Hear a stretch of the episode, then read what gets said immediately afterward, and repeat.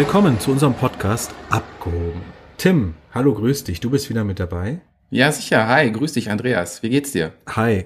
Gut, danke. Und dir? Ja, auch sehr gut. Ich freue mich auf unseren nächsten Talk jetzt. Richtig, ganz genau. Wir haben ja unsere ja, neuen Mitbegleiter sozusagen abstimmen lassen, welches Thema wir heute mal behandeln sollen sozusagen. Und da kam ganz eindeutig raus mit 49 Prozent. Wie sieht denn ein Einsatztag bei uns aus? Tim, fang du doch mal an. Wie sieht, wie kann ich mir das vorstellen? Du bist Polizeihubschrauberpilot. Wie sieht bei dir so ein typischer Einsatztag aus? Mhm. Das ist es halt, ne? Als Einsatzpilot, auch als Rettungspilot muss ich dir nicht sagen, da gibt's gar nicht so einen typischen Einsatztag. Es gibt so ein paar Routinen, die man abspielen muss am Anfang und am Ende, aber dazwischen ist halt alles sehr überraschend und sehr spontan. Wie sieht ein Tag bei mir aus? Ich mache Früh-, Spät- oder Nachtdienst. Und je nachdem, was da anfällt, im Frühdienst fängt die tägliche Vorflugkontrolle an, dass der Hubschrauber kontrolliert werden muss. Einmal ein Rundgang, alles gucken, ob irgendwelche Betriebsstoffe ausgetreten sind, ob irgendwelche anderen Mängel vielleicht vorliegen, ob die Elektronik funktioniert. Dann machen wir den Einsatz klar. Und wenn er viel geflogen ist, dann müssen wir auch sogar im Frühdienst putzen. Ach, siehst du mal, putzt ihr selber? Ja, bei uns putzen wir selber alle ja, fünf Stunden bis zehn Stunden, je nachdem wie es aussieht. Ist schon relativ häufig. Wir hegen und pflegen unseren kleinen Schatz. Das ist halt ein bisschen anders als bei den Airlinern, ne? die alles so ein bisschen vorgetragen kriegen, die zur Arbeit kommen, ihre Notems, ihr Wetter, alles vom Dispatcher bekommen. Nee, bei uns machen wir das alles selber. Das nehme ich auch dann im Frühdienst. Notems, also Notices to Airman kontrollieren. Was gibt's Neues? Wo darf man nicht lang fliegen? Was gibt's für Hindernisse vielleicht bei dir am Flugplatz? Und natürlich das aktuelle Wetter. Können wir überhaupt fliegen? Mhm. Ich kann dich beruhigen, wir putzen auch selber. Ach, Gott sei Dank. Also es sollte nicht heißen, dass wir putzen lassen. du, aber zum Beispiel die bayerische Polizei, die haben 400 Euro Jobber, die putzen. Ach, das ist ja praktisch. Siehst du mal, vielleicht sollte ich unsere Flugschüler fragen, ob die Lust haben, unseren Heli zu putzen. ja, also bei uns ist es auch so, im Lehrgang wird täglich geputzt, wenn wir mal Flugschüler haben. Ich habe jetzt gerade heute wieder welche bekommen, die kriegen jetzt ihre Zwei-Mod verpasst. Du, es ist aber bei uns auch so, wir müssen das den Piloten beibringen, weil jeder denkt jetzt wahrscheinlich, ja, das Hubschrauberputzen ist ja wie so ein Autoputzen, aber ich muss auch dazu sagen, nicht jeder Hubschrauber hat vorne Glasscheiben. Das ist, ich weiß gar nicht, ist das eher die Ausnahme? Ja. Die 145 hat jedenfalls keine. Ja, ja, genau. Also die 145 hat jedenfalls keine. Unsere kleineren Hubschrauber haben die alle. Und äh, wenn, also das sind wie so dicke Plexiglasscheiben. Und wenn man die falsch putzt und dann scheint die Sonne. Ja. Tja, dann hat man eigentlich wirklich tausend Kratzer in dieser ja, Scheibe drin. Dann sieht man, was man falsch gemacht hat, wenn die Sonne drauf scheint. Mhm. Und ja. dann ist es zu spät. Ja, aber wie sieht so ein Alltag sonst aus? Ja, das, äh, was ich gerade schon gesagt habe, was man so vorbereitet und dann harren wir der Dinge, die da kommen. Wir sind ja nichts anderes als ein fliegender ein Einsatzwagen, also ein Streifenwagen. So heißt es genau. Wir sind nichts anderes als ein fliegender Streifenwagen, der darauf wartet, dass er gebraucht wird. Bei uns werden wir relativ oft gebraucht und kommen relativ oft in die Luft. Das ist eigentlich ganz nett. Bei uns sind es halt dann eher längere Flüge. Wenn, wenn ihr Einsätze bekommt, sieht es ja ein bisschen anders aus. Ne? Wie sieht's denn bei euch aus? Äh, ja, warte, ich habe dazu noch eine Frage. Und zwar, wie ist denn das? Wie werdet ihr denn alarmiert? Habt ihr einen Melder oder klingelt bei euch das Telefon oder wie funktioniert Also du kannst uns nicht über die 110 erreichen, sondern ähm, wir haben dann nochmal eine Leitstelle zwischengeschaltet, die dann entscheidet, ist das überhaupt was für ein Hubschrauber? Wenn die sich sicher sind, dann alarmieren die uns über unsere ganz normale Einsatzhotline und sagen, geht mal raus, da und da wird jemand vermisst, den könnt ihr suchen. Oder es gibt auch so mhm. ganzzeitig dringende Fälle, wie zum Beispiel Person im Rhein, was direkt bei uns vor der Haustür ist. Dann gibt's eine schrille Alarmglocke in der Halle und da weiß jeder, spring erstmal in den Hubschrauber, flieg los, wir sagen dir gleich, was passiert. Ah ja, okay. Siehst du mal. Und dann müsst ihr auch in zwei Minuten in der Luft sein oder drei und so. Also wäre richtig schnell zum Heli. Jetzt nicht irgendwie, komm, wir trinken noch einen Kaffee oder ich brauche noch einen Schluck Wasser. Nee, nee, da wird dann auch gelaufen. Also das ist dann nicht, wir schlendern da mal hin und gucken mal, was passiert, sondern da rennt einer äh, zum Hubschrauber. Auf dem Weg wird schnell der Helm gegrapscht und wie du sagst, so äh, im Rettungsdienst spricht man immer von zwei Minuten. Ähm, bei uns ist dann halt so schnell mhm. wie möglich, was sich auch dann in dem Bereich bewegt. Klar, siehst du mal. Ja, du hast ja eben gefragt, wie sieht's bei mir aus? Also der Tag beginnt bei mir ähnlich wie bei dir. Morgens erstmal Wetter checken, am besten schon am Weg zum Flugplatz, wenn es so ein bisschen kritisch ist. Die Notems checken, die Notice to Airmen. Und dann geht's raus in den Hubschrauber, dann gucke ich danach, was gibt's da noch zu machen, die Batterie anschließen. Wir machen immer unsere Batterie ab über Nacht, dass die keinen Kriegstrom ziehen kann und so weiter. Und vielleicht noch das Öl auffüllen, dann wird die Maschine rausgezogen. Dann ähm, guckt der Arzt und der Hems, die gucken nach dem Material. Ist alles da, was wir brauchen? Sind die Geräte aufgeladen? Wir können zwar auch teilweise im Flug laden, aber manche haben halt trotzdem einen Akku mit dabei. Sind die voll, dass wenn wir in den nächsten Einsatz gehen, dass die schon mal voll sind, weil die werden ja nur im Flug geladen. Und dann harren wir der Dinge, so wie du auch. Warten wir also auf unseren ersten Einsatz und das ist dann, je nachdem, welcher Hubschrauber das ist, ist das dann entweder eine telefonische Alarmierung oder eben auch über eine Melder, wenn es ein Primäreinsatz ist. Ne? Dann geht bei uns in der Hosentasche so ein Beeper los und dann weiß jeder so, Füße in die Hand nehmen, ab zum Hubschrauber. Und das ist bei euch ja mehr so jedes Mal so, ne? Bei euch ist, wenn eine Alarmierung ist, dann heißt es auch so schnell wie möglich in die Luft. Oder gibt's da auch unterschiedliche Abstufungen? Nee, innerhalb von drei Minuten. Also praktisch eine Minute zum Hubschrauber und dann innerhalb von zwei Minuten Maschine anlassen und startbereit sein. Das mhm. ist eigentlich so das, wie es sein muss. Die Alarmierung ist aber, wie gesagt, nicht immer über den Melder. Das ist nur bei Primäreinsätzen so. Aber wenn wir einen Sekundäreinsatz haben, der nicht keine dringende Verlegung ist, sondern wo man sagt, du heute Nachmittag, ne, jetzt zum Beispiel, wenn wir auf dem Mittelhessen in Reichelsheim sind, dann sagen die, okay, pass mal auf. Am Mittag müsst ihr in Kassel sein, da einen abholen, den fliegt er bitte nach Dresden und so weiter. Und dann kann man das in Ruhe ein bisschen planen. Wenn natürlich vorher irgendein anderer wichtiger Einsatz dazwischen kommt, kommt, dann wird er natürlich geschoben. Mhm. Ja, ist ja ähnlich wie bei uns. Ne? Wir unterscheiden da eher zwischen äh, Gefahrenabwehr und Strafverfolgung. Gefahrenabwehr geht da immer vor, also irgendwelche Suizidenten, Vermissten gehen dann vor irgendwelchen Straftätern. Leib und Leben ist immer wichtiger, als irgendwo jemanden zur Rechenschaft zu ziehen. Wie muss ich mir das denn bei dir vorstellen, wenn ihr dann unterwegs seid? Du sitzt ja vorne als Pilot, ihr seid ja zu zweit, zwei Piloten, richtig? Genau, ja, richtig. Pilot, Copilot. Ja, zwei Piloten. So, jetzt äh, angenommen, ihr müsst jemanden suchen. Wer sucht denn bei euch? Guckt ihr beide raus? Habt ihr noch jemanden dabei? Beim Fernglas?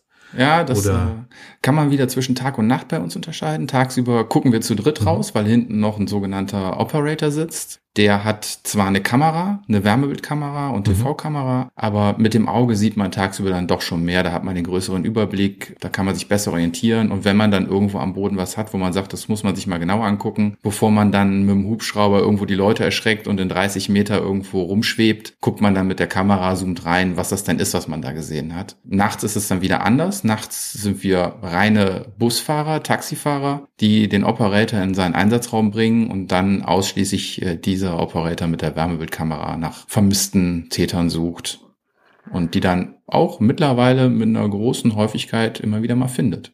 Toll. Das ist natürlich schön. Mhm. Weil das ist ja auch nicht so einfach dann, wenn ihr da keine so genauen Angaben habt, dann wahrscheinlich große Gebiete absuchen. Ja, das ist äh, das ist halt immer schwierig, auch draußen bei den Einsatzkräften, die denken immer, da kommt der Hubschrauber mit einer Wärmebildkamera und guckt sich das neueste Stadtgebiet an und die Kamera zeigt ihm, wo der Täter ist. So ist es halt nicht, ne? Es ist halt doch dann schon harte Arbeit, muss man sagen. Man muss dann Stück für Stück jedes Grundstück einzeln abtasten aus verschiedenen Winkeln. Ja, das ist echt Arbeit und unsere Operator sind super motiviert und fit und unsere neue Ausrüstung mit dem neuen Hubschrauber und dem neuen Wärmebildsystem ist schon echt gut und unsere Erfolgszahlen zeigen stetig nach oben. Unsere Chefs sind zufrieden, wir sind zufrieden. Und wenn du Erfolg hast, dann arbeitest du auch noch viel lieber, als wenn du jedes Mal wegfliegst und wieder nicht gefunden, wieder nicht gefunden. Ja. Mhm. Du hast eben gesagt, dass ihr die Batterien nachts abklemmt. Das heißt, nachts wird die Rettung nicht geflogen, zumindest nicht die Primärettung. Ja, das hängt jetzt, sagen wir mal, davon ab, mit welcher Maschine man unterwegs ist oder an welcher Station. Wir haben ja verschiedene Stationen und äh, die meisten Hubschrauber von uns, die fliegen nur tagsüber oder eher gesagt von einer bestimmten Uhrzeit bis zu einer bestimmten Uhrzeit. Das kann auch mal in die Nacht sein, aber eben nicht rund um die Uhr. Wir haben für rund um die Uhr haben wir Rostock und Gießen. Da wird natürlich nicht die Batterie abgeklemmt, die bleibt dann einfach dran. Das ist nur, wenn die länger stehen, dass man einfach ausschließen will, da hat einer einen Schalter vergessen, Kriegsstrom, was weiß ich, dass man nicht am nächsten Morgen hinkommt und so eine Batterie kostet halt, ich weiß gar nicht, 25 oder, nee, sag mal, ich glaube 15 bis 20.000 Euro. Also es ist immer ärgerlich, wenn die tief entladen ist und dann kann da auch schnell was kaputt gehen. Deswegen ziehen wir die ab. Aber ansonsten, ja, bleibt die drin, weil wir haben ja auch nachts Primäreinsätze. Allerdings haben wir nachts mehr Vorlaufzeit. Wir haben also tagsüber unsere drei Minuten und nachts haben wir eine Viertelstunde Vorlaufzeit, weil wir müssen ja erstmal checken, passt das mit dem Wetter. Tagsüber ist es ja so ganz, ne, fliegen wir los, sehen wir eine ganze Menge, aber nachts müssen wir dann doch nochmal genauer das Wetter checken, vielleicht noch eine Flugplanung machen, damit wir ähm, alles ordentlich fürs Gesetz auch erledigt haben und dann können wir erst los. Oder wir sagen, nee, es geht nicht. Nebel, tiefe Wolken, ja, wir fliegen ja nachts ein bisschen höher, weil wir eben alle möglichen Sachen auch nicht sehen können. Mhm. Und da kann ich jetzt so einen kleinen Teaser zu einem anderen Thema geben. Night Vision Goggles, ne, wollten wir auch nochmal drüber sprechen. Ja. Die haben wir dann nachts auch mit dabei. Aber trotzdem haben wir einfach ein bisschen mehr Vorlaufzeit. Kann ja auch schneien, dann müssen wir die Maschine vielleicht erst rausschieben, weil sie im Hangar steht, damit mhm. sie nicht komplett eingeschneit ist. All solche Faktoren und da brauchen wir einfach ein paar Minuten länger. Das ist so. Ja, dann beherrsche ich mich jetzt mal und stelle mal nicht die Fragen, die ich jetzt alle gerne stellen würde zu Night Vision bei euch, ähm, weil das echt ein spannendes Thema ist. Aber das machen wir, wie du sagst, extra nochmal. Ja, aber ähm, ihr Ich habt hätte ich hätte aber noch eine Frage zu deinem Steil hoch, bevor das verloren geht. Und zwar, weil du sagtest, viel zu tun. Wie ist denn das bei euch mit Flugdienst und Ruhezeiten? Also die sind ja bei uns in der zivilen Luftfahrt, sage ich jetzt mal, sind die ja vorhanden und die müssen wir uns halten. Wie ist das bei euch bei der Polizei? Gibt's das da auch? Ja, das gibt's bei uns auch. Natürlich, wir versuchen uns an die Flugdienst- und Ruhezeiten zu halten, was bei unserem Dienstplan auch sehr, sehr gut klappt, weil wir ein Dreischichtsystem haben, wo wir immer neun Stunden Dienst haben, früh, spät und Nacht und haben zum Beispiel nachts eine Maximalflugzeit von vier Stunden, tagsüber so viel wie anfällt, aber bei neun Stunden, wenn man dann auch zwischendurch mal tanken muss, ein bisschen was schreiben muss, kann gar nicht so viel anfallen, dass ich da irgendwo Gefahr laufe, in diese Flugdienst- und Ruhezeiten zu kommen. Und wir gucken halt, dass wir auch nicht am Stück mehr als maximal sechs Schichten machen. Also da wird schon so ein bisschen drauf geachtet. Wir haben auch zusätzlich noch eine Arbeitszeitenverordnung von der Polizei, die auch nicht so einfach ist, aber in der Regel ist es so, dass wir dem absolut deutlich entsprechen und da gar nicht in Gefahr kommen, irgendwo mal was zu überschreiten. Ach gut, das ist ja toll. Für alle, die es jetzt noch nicht wissen oder die, es, die den Begriff noch nicht kennen, es gibt ein Gesetz, da ist drin geregelt, wie viel die Hubschrauberpiloten am Stück arbeiten dürfen. Also sprich von der Stundenzahl der Bereitschaft her oder von der Zeit her, die sie fliegen, die sie wirklich aktiv fliegen und auch wie viele Tage müssen sie frei haben, nachdem sie so und so viele Tage Dienst haben. Das ist alles gesetzlich geregelt. Bisschen wie bei den Lastkraftwagenfahrern kann man eigentlich sagen. Ja, da gibt's bös auf die Finger, wenn man das nicht einhält. Ja, das stimmt. Wenn sowas nicht eingehalten wird, ist es wie bei den Lkw-Fahrern, wie du erwähnt hast. Dann gibt's auf die Finger und dann gibt's empfindliche Strafen. Aber eine ganz andere Frage. Dürftet ihr uns kontrollieren? Nee, ist nicht unsere Aufgabe. Das ist nicht eure Aufgabe. Habe ich mir noch nie gestellt, die Frage, weil dafür gibt's ja eigentlich das LBA, die ja ihre Rumreise machen und so weiter, aber, oder die Länder, aber ihr würdet, also ob ihr es machen würdet oder nicht, stelle ich jetzt mal dahin, aber ihr dürftet ihr es sagen, hier, pass mal auf, zeig mir mal deine Lizenz, zeig mir mal deine Flugvorbereitung. Ihr seid ja die Polizei.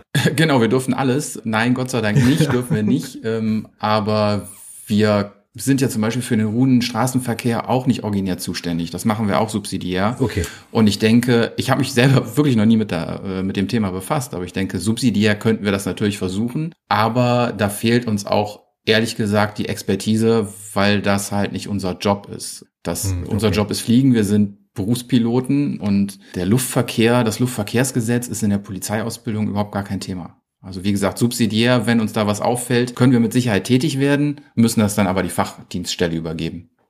Würde ich jetzt einfach mal so sagen. Okay. Machst du irgendwas, wenn, mal angenommen, es ist ein toller Sommertag, es ist nichts los oder ein kalter Wintertag, du hast den ganzen Tag irgendwie nichts zu fliegen, äh, zu fliegen. Was machst du denn dann in der Zeit? Ja, Schlafen? wir haben ja, ja, schlafen, schön wär's. Dienst ist Dienst. Ähm, nein, wir haben natürlich auch so ein paar Sachen, die wir erledigen müssen. Ne? Administrative Sachen fallen immer mal wieder an. Ähm, dir muss ich nicht sagen, wenn man neben seinem Einsatzflugbetrieb, Rettungsflugbetrieb noch in irgendeiner Schulung ist, da fällt auch einiges an, was man erledigen muss. Also Arbeit hat man genug. Wir können außerdem auch noch Sport machen. Wir haben bei uns in der Halle so ein kleines Gym wo man sich dann mal so ein bisschen hinstellen kann und ein bisschen trainieren kann. Der Einsatz kommt garantiert, wenn du auf dem Laufband und totgeschwitzt bist. Aber so ist es halt. Dann springst du halt so in die Kutte und fliegst los und äh, duschst dann später. Aber ähm, ja, wir wissen uns da schon zu beschäftigen und haben doch einiges neben der eigentlichen Fliegerei zu tun. Es ist ja, wie du eben auch schon erwähnt hast, mit den Flugdienst- und Ruhezeiten. Es gibt so viele Vorschriften, mit denen man sich beschäftigen kann und denen man auch immer wieder gerecht werden muss. Von daher gibt's immer was zu tun. Okay, siehst du mal, das ist doch super. Dann wird's wenigstens nicht langweilig. Aber wie du schon sagtest, ist bei mir genau das Gleiche. Also ich gucke auch, Büro steht an, mein Rechner explodiert mit E-Mails, Telefonate, irgendwas ist immer. Es kommt einer auf die Wache. Andreas, hast du mal eine Minute Zeit? Ja klar. Ja, genau. Aber ich bin auch ganz froh.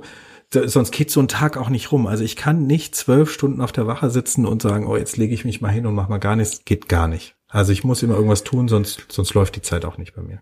Ah ja, doch, manchmal würde ich mir solche äh, Tage wünschen. Wir haben auch äh, Netflix und Internet bei uns auf der Dienststelle, also man könnte sich schon beschäftigen. Ja. Man kommt vielleicht beim Essen auch mal dazu, so eine Serie anzuteasern, aber dann war es das auch. Nein, alles, alles, alles gut, auch wenn man schön viel zu tun hat. Man macht das ja alles gerne, ne? Das ist ja eine Berufung und kein Beruf irgendwie. Ich glaube, es gibt kaum einen, der in der Luftfahrt tätig ist, der da nicht mit Leib und Seele hintersteht. Weil äh, gerade die Hubschrauberfliegerei, wenn du da nicht für brennst, dann glaube ich, verzweifelst du irgendwann.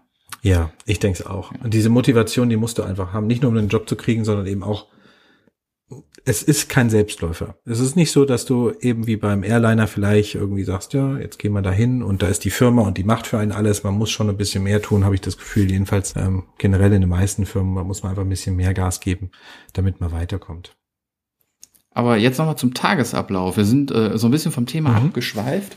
Ähm, wenn du da deinen Rettungsdienst machst, wirst du irgendwann abgelöst? Also im Sommer können die Tage ja richtig lang werden. Da könnte ich mir vorstellen, dass es vielleicht auch ein Mehrschichtprinzip gibt. Oder ziehst du da von Sonnenuntergang bis, Sonnenunter äh, bis Sonnenaufgang bis Sonnenuntergang durch? Wie sieht's aus? Ich zieh durch. Also sag mal, nehmen wir jetzt mal, was nehmen wir denn mal als Beispiel? Wir haben ja unterschiedliche Stationen, wie ich schon erzählt hatte. Wir haben, ähm, ich sag mal, der Tagesablauf zum Beispiel beim Mittelhessen ist von neun Uhr morgens bis 21 Uhr abends. Und wenn wir dann noch kurz vorher alarmiert werden, gehen wir natürlich noch raus. In Kessin zum Beispiel bei unserem kleinen gelben Hubschrauber ist es von 7 Uhr morgens bis eine halbe Stunde maximal nach Sonnenuntergang. Das heißt, da fahren wir die 15,5 Stunden Flugdienst- und Ruhezeit voll aus. Dafür bist du dann aber auch limitiert in der Anzahl der Tage, die mhm. dahinter kommen. Das heißt, wir machen eine Schicht und eine Schicht kann zwölf Stunden sein, kann aber auch länger sein eben. Dann kommt entweder die Ablöse für die Nachtschicht oder wenn der Hubschrauber nachts steht, dann hast du Zeit zu schlafen und dann geht's am nächsten Morgen dann eben einfach wieder weiter. Mhm. So sieht es bei uns aus, ja. Und wie viel Einsätze, nehmen wir mal so eine durchschnittliche Tagschicht, jetzt nicht gerade am längsten Tag des, äh, des Sommers, sondern einfach mal so, wenn man sagt, man hat so acht, neun Stunden Dienst, wie viel Einsätze hast du da so im Schnitt? Das ist echt schwierig. Das kommt auch wieder auf die Station an. Also ich glaube, wenn wir jetzt mal an den Nürburgring schielen, dann geht das da schon, schon wie geschnitten Brot. Am Nürburgring bin ich ja nicht so viel. Da hatte jetzt ein Kollege letzten Sommer in vier Tagen 52 Einsätze. Puh. Das ist schon extrem viel, muss man sagen. Ja, hm. wenn wir uns dann mal wieder an den Mittelhessen setzen, das sind aber alles Primäreinsätze. Wenn wir uns jetzt an den Mittelhessen wieder setzen, dann sind ja auch Sekundäre dazwischen, dann sind das vielleicht einer, vielleicht auch mal keiner, vielleicht auch mal drei, mal vier man weiß ja nie, wer von der Leiter fällt oder wer jetzt gerade mal Hilfe braucht oder in die Reha muss oder sonst irgendwas. Mhm. Ähm, aber so, ich würde mal sagen, so zwei, drei sind es dann da am Tag. Die dauern halt auch extrem lang. Also zwei bis drei Stunden dauert so ein Einsatz. Manche dauern sogar sechs Stunden. Da schaffst du dann auch gar nicht so viel eben mhm. einfach, ja. Und auch auf dem kleinen gelben oben in Kessin, der NEH, der hat auch so im Schnitt, ich würde mal sagen, jetzt zur Winterzeit vielleicht zwei bis vier. Im Sommer können es bis zu elf am Tag sein es hängt auch immer davon ab, wie viel ist los? Was machen die Leute alles? Ja, meint jetzt einer im Frühjahr schon mal auf sein Motorrad springen zu müssen, obwohl die Straße noch glatt ist? Oder ist es ein tolles Sommerwochenende? Alle sind draußen und es passiert viel. Das wäre übrigens eine super interessante Frage, die ich mir auch noch nicht gestellt habe, die mir aber gerade einfällt. Wie ist das denn bei dir? Gibt es da so Hochburgen, wo man sagt, oh, jetzt ist wieder Verbrecherabend oder irgendwie so, jetzt sind alle draußen? Ähm, ja, Oder typische Polizeiarbeit. Am Wochenende passiert mehr, nachts passiert mehr, gerade was die Strafverfolgung angeht. Mhm. Oder auch vermisste, demente Personen aus Altersheimen. Wenn dann halt die Nachtschicht kommt und kontrolliert, wer in seinem Zimmer ist, dann fällt auf, wer nicht da ist. okay, ja, das ist gut zu wissen. Ja, ne, das so. ist leider so. Ja. Ähm, ich kann nur jedem, der einen dementen Angehörigen hat, so schlimm wie es ist, empfehlen, irgendwie einen AirTag äh, irgendwo einzunähen, weil jetzt gerade zu dieser Zeit, wo wir diese tiefen Temperaturen haben, da kämpfen wir gegen die Zeit, weil jemand, der dement ist, der zieht sich ja nicht noch dick an und die Handschuhe und die dicken Schuhe, sondern die laufen teilweise barfuß im Nachthemd los. Mhm. Und da läuft ab der ersten Sekunde die Zeit, ne? Wenn du Bodenfrost hast, das kann echt übel ausgehen. Also wir versuchen alles, wir haben da auch echt schon tolle Erfolge gehabt, aber leider, ja, bei uns ist es dann Erfolg, wenn wir die Person finden, aber wir finden sie leider nicht immer lebend, was man dann nicht wirklich als Erfolg bezeichnen kann. Also äh, nochmal hier ein Appell an alle, die da Personen haben, die eventuell orientierungslos durch die Gegend irren und nicht mehr wissen, wo sie hin sollen. Ähm, trefft Vorkehrungen, dass man sie vielleicht schneller finden kann. Das, äh, das, ist eine das von mir Sache. persönlich, ja.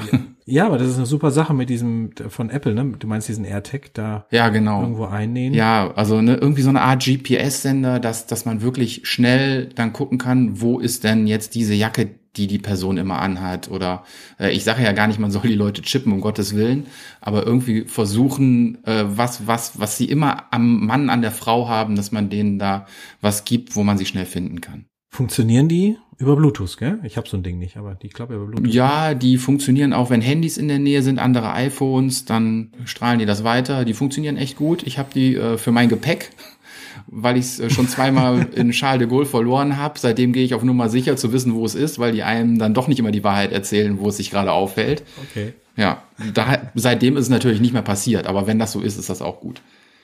Und so ist es mit den Angehörigen auch. Wenn sie dann einen AirTag haben und es, äh, sie laufen ja. nicht mehr weg, ist das auch gut. okay, aber wirklich interessanter Vorschlag. Vielen Dank dafür. Ich habe ja ich, bei mir kann ich ja nur appellieren, dass die Leute vielleicht nicht immer die 110 rufen, ja, wenn irgendwie gerade Haarspliss ist oder irgendwie andere Kleinigkeiten, die dann gerne mal, das ist ja im Moment ein Riesenthema in den, in den Medien, ne, dieses, dass wir Taxi spielen, das kommt leider auch beim Rettungshubschrauber vor. Also von daher, wenn das Kind hinfällt, einfach mal ein Pflaster drüber kleben und dann ist gut. Ja, da muss ich sagen, bei uns hat sich da nicht so viel getan. Also wir haben wie immer unsere Einsätze ungefähr in der Zahl, die du eben auch genannt hast, so zwischen eins und fünf, sechs Einsätze können es nachts schon mal gerne werden, weil wir da halt sehr viel effektiver sind durch unsere Wärmebildkamera. Aber in so einem normalen Früh- oder Spätdienst sind das so zwischen eins und drei Einsätze, die wir fliegen. Ähm, ich habe mich nämlich letztens gewundert, weswegen ich gefragt habe. Ich habe beim ADAC, du weißt es, wenn wir einen Hubschrauber abstellen, dann kriegen wir halt unsere Helionics-Nummer, die sich an Anzahl des Abstell äh, Anlassen und Abstellens richtet. Und da habe ich eine mhm. fünfstellige Zahl gesehen auf einer 145, 12.000 noch was äh, war die Helionics-Nummer. Und da habe ich so ein bisschen mit den Ohren geschlackert, weil wir haben die Maschine vergleichsweise in derselben Zeit mit ungefähr 3000 Helionics-Nummern, also 3000 mal anlassen und abstellen. Ähm, und da habe ich schon gedacht, meine Güte, ich meine, gut, Kölner Rettungshubschrauber war das, der macht vielleicht mal öfters kurze Hüpfer, aber das fand ich schon eine beeindruckende Zahl, in fünf, sechs Jahren 12.000 Flüge zu machen. Ja, das ist schon Wahnsinn. Das ist, das kommt genau dann, wenn man diese kurzen Hüpfer immer nur hat, wo du ständig an und abstellst, weil du immer nur so fünf bis 15 Minuten in der Luft bist, ne, dann zur Einsatzstelle, dann geht's weiter, wahrscheinlich ins Krankenhaus, dann zur Station oder zum nächsten und du bist die ganze Zeit nur am An- und Abschalten. Mhm. Ja, aber 12.000 ist schon viel.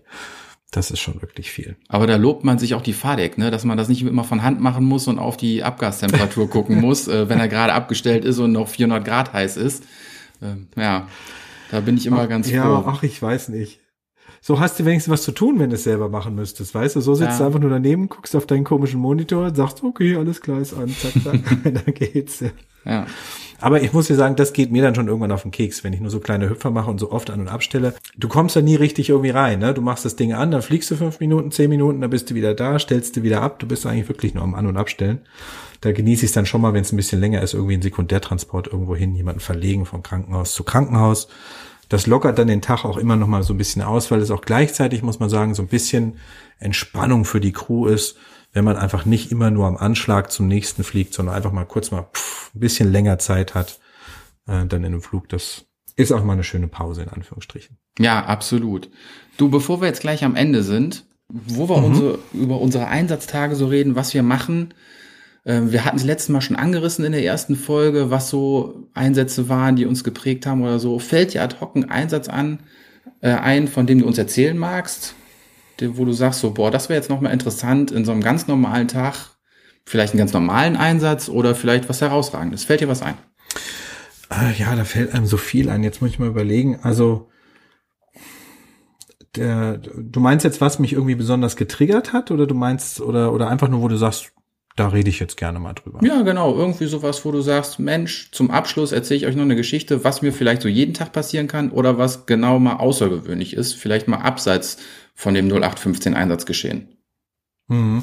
Also gut, die 0815 Einsatzgeschehen sind eigentlich die, wo man sagt, da wird man sekundär irgendwo ins Krankenhaus bestellt, da geht es einem Patienten schlecht, der ist zwar versorgt, aber der muss in eine andere Klinik, um dort besser oder weitergehend behandelt zu werden. Das sind bei Mittelhessen diese relativ meistens vorkommenden Einsätze. Ansonsten die primären, es ist ja immer irgendwas. Es ist ja immer irgendwas. Was Kurioses, aber das hatte ich jetzt nicht im Winter, das hatte ich jetzt ähm, im, im Sommer, hatte ich das, ist zum Beispiel, da ist halt auch ein bisschen Pech im Spiel bei der ganzen Geschichte. Und zwar ist einer, der sitzt im Rollstuhl und der hat im Garten mit einer Flex gearbeitet oder einer Kreissäge, ich weiß es nicht mehr, Flex oder Kreissäge, keine Ahnung.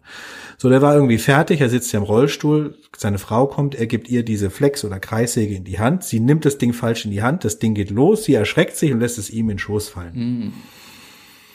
Aua, mhm. ja, das sind einfach so Sachen, wo ich sage, es ist gut, dass wir da sind, ja, aber da ist dann einfach manchmal, das tut mir dann so leid für die Patienten, da ist dann einfach so viel Pech mit dabei, ja, in dem Moment, da können sie da nichts für. Und da gibt's ja viele Unfälle einfach von, wo man sagt, da haben die Leute einfach ein bisschen Pech gehabt in dem Moment. Da ist jetzt nicht viel so Dramatisches passiert, aber das sind schon manchmal kuriose Sachen, die da wie diese Unfallgeschehen zustande kommen. Ja, das ist dann schon. Hm. Aber das ist wahrscheinlich wie bei einem Verbrechen. Ja? ja. Wie kommt so eine Konstellation zustande? Ne? Ja, aber ne, also dann auch wieder Glück, dass es euch gibt, die dann schnell die Hilfe bringen können, wenn man schon so ein Pech gehabt hat, dass das passiert ist. Ja, und dann vielen Dank an euch, dass ihr die Person dann irgendwann später wiederfindet, wenn sie irgendwo wieder ausgebüxt sind, sei es aus dem Autosheim oder sonst wo, ja. ja.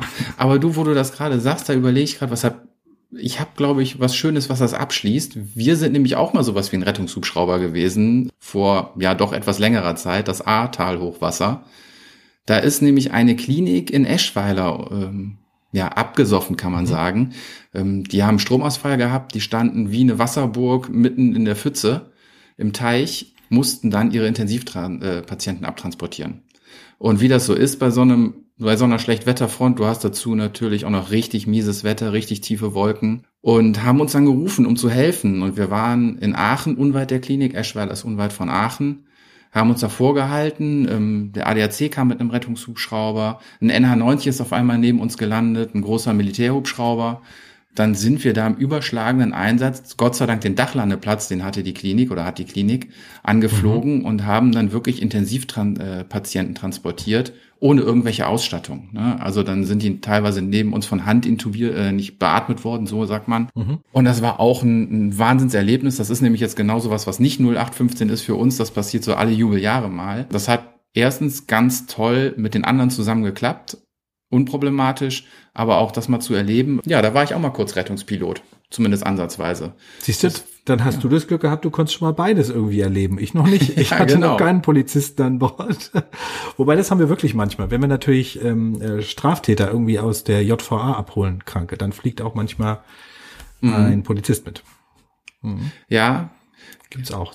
Ja, habt ihr dann äh, SEK oder habt ihr normale Beamte, die da mitfliegen? Nee, das ist normalerweise jemand aus der JVA, aus der Justizvollzugsanstalt, ja. der da mitfliegt. Ja, stimmt. Weil da landen wir mitten im Gefängnis dann. Ja, ja, genau. Ja. Ja, das machen wir auch ab und zu. Wir nehmen dann wahrscheinlich die mit, die noch ein bisschen böser sind. wir haben dann nämlich meistens die äh, schwer bewaffneten Polizeibeamten bei uns vom SEK, die dann auf die aufpassen. Richtig. Ja, wir fixieren den auch ein bisschen, dass da nichts passieren kann, aber ja. Toll, Tim. Dann ähm, herzlichen Dank erstmal für den Einblick in, in deine Welt sozusagen, deine Einsatzwelt. Und dann freue ich mich auf die nächste Folge mit dir. Ja, danke dir auch. Es war echt wieder interessant. Ich möchte noch darauf hinweisen, wir haben jetzt vielleicht teilweise wieder so ein paar Hubschrauber-spezifische Sachen gesagt. Wir stellen zusätzlich zu jeder Folge äh, auf Instagram unter abgehoben.podcast könnt ihr uns folgen und da stellen wir Fotos online und so ein paar Erklärungen zu jeder Folge, wo wir denken, na, wenn das nicht jeder verstanden hat, mit den Bildern kriegt das dann nachvollzogen und ähm, da könnt ihr uns dann gerne folgen und noch ein bisschen mehr Infos bekommen. Super, Tim. Danke dir. Bis bald. Danke dir auch mach's gut. Ciao. Ciao.